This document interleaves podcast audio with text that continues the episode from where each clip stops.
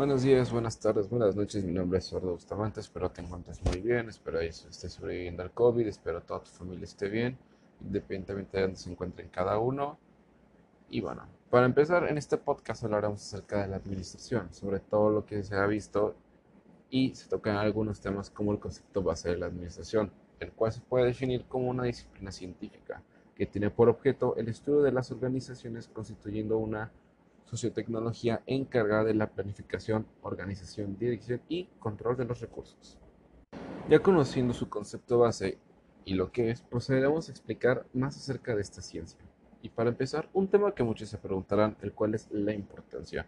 Muchos se podrán preguntar, pero oye, esto no me sirve, yo no estudiaré eso. Pero eso es muy equivocado, ya que la administración y se imparte efectividad a los esfuerzos humanos, ya que este puede ayudar a mejorar el personal, equipo, materiales, dinero y relaciones humanas se mantiene al frente de las condiciones cambiantes y proporciona previsión y creatividad.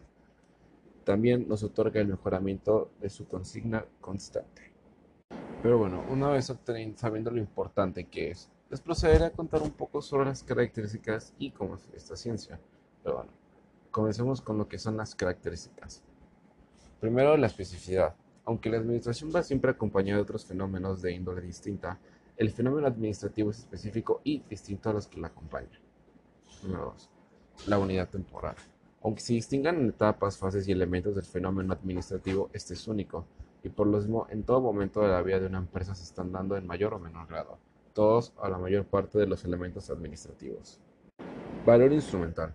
La administración es un medio para alcanzar un fin, es decir, se utilizan los organismos sociales para lograr en forma eficiente los objetivos establecidos. Amplitud de ejercicio. Se aplica en todos los niveles de un organismo formal, por ejemplo, presidentes, gerentes, supervisores, amas de casa, etc. Y por último, interdisciplinaridad.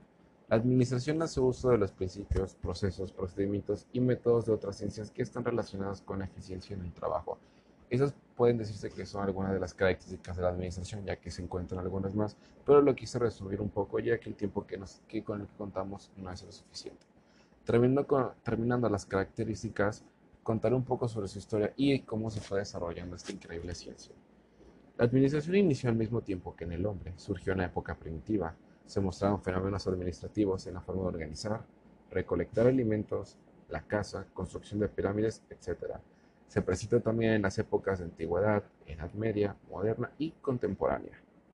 En la Edad Media la administración tuvo un gran desarrollo, donde su forma de organizar era mejor, se delega autoridad y responsabilidades a personas eficientes.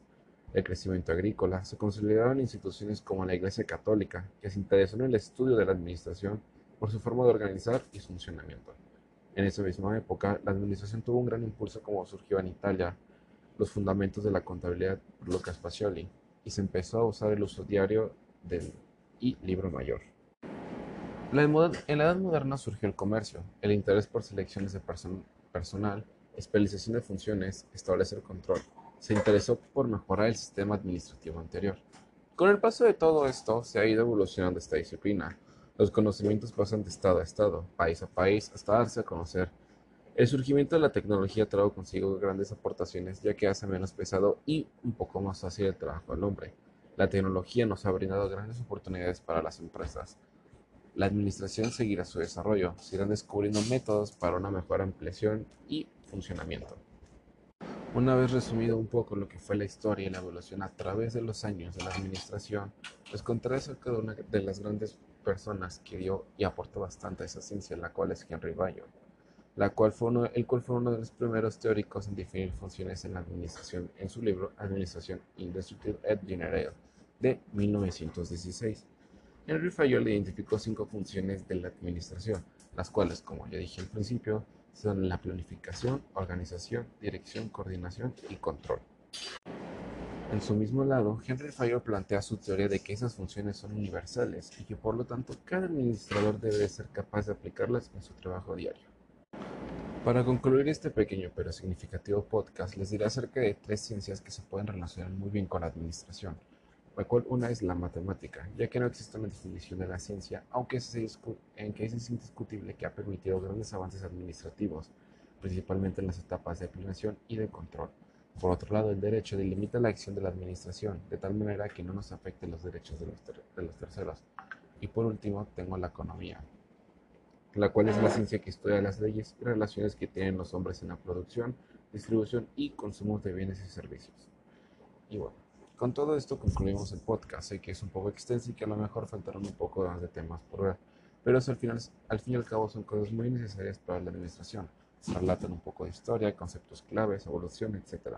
Es por eso que sí es un poco largo, pero bueno, espero les haya gustado, les haya grabado y nos veremos en algún otro podcast que se publique. Muchas gracias.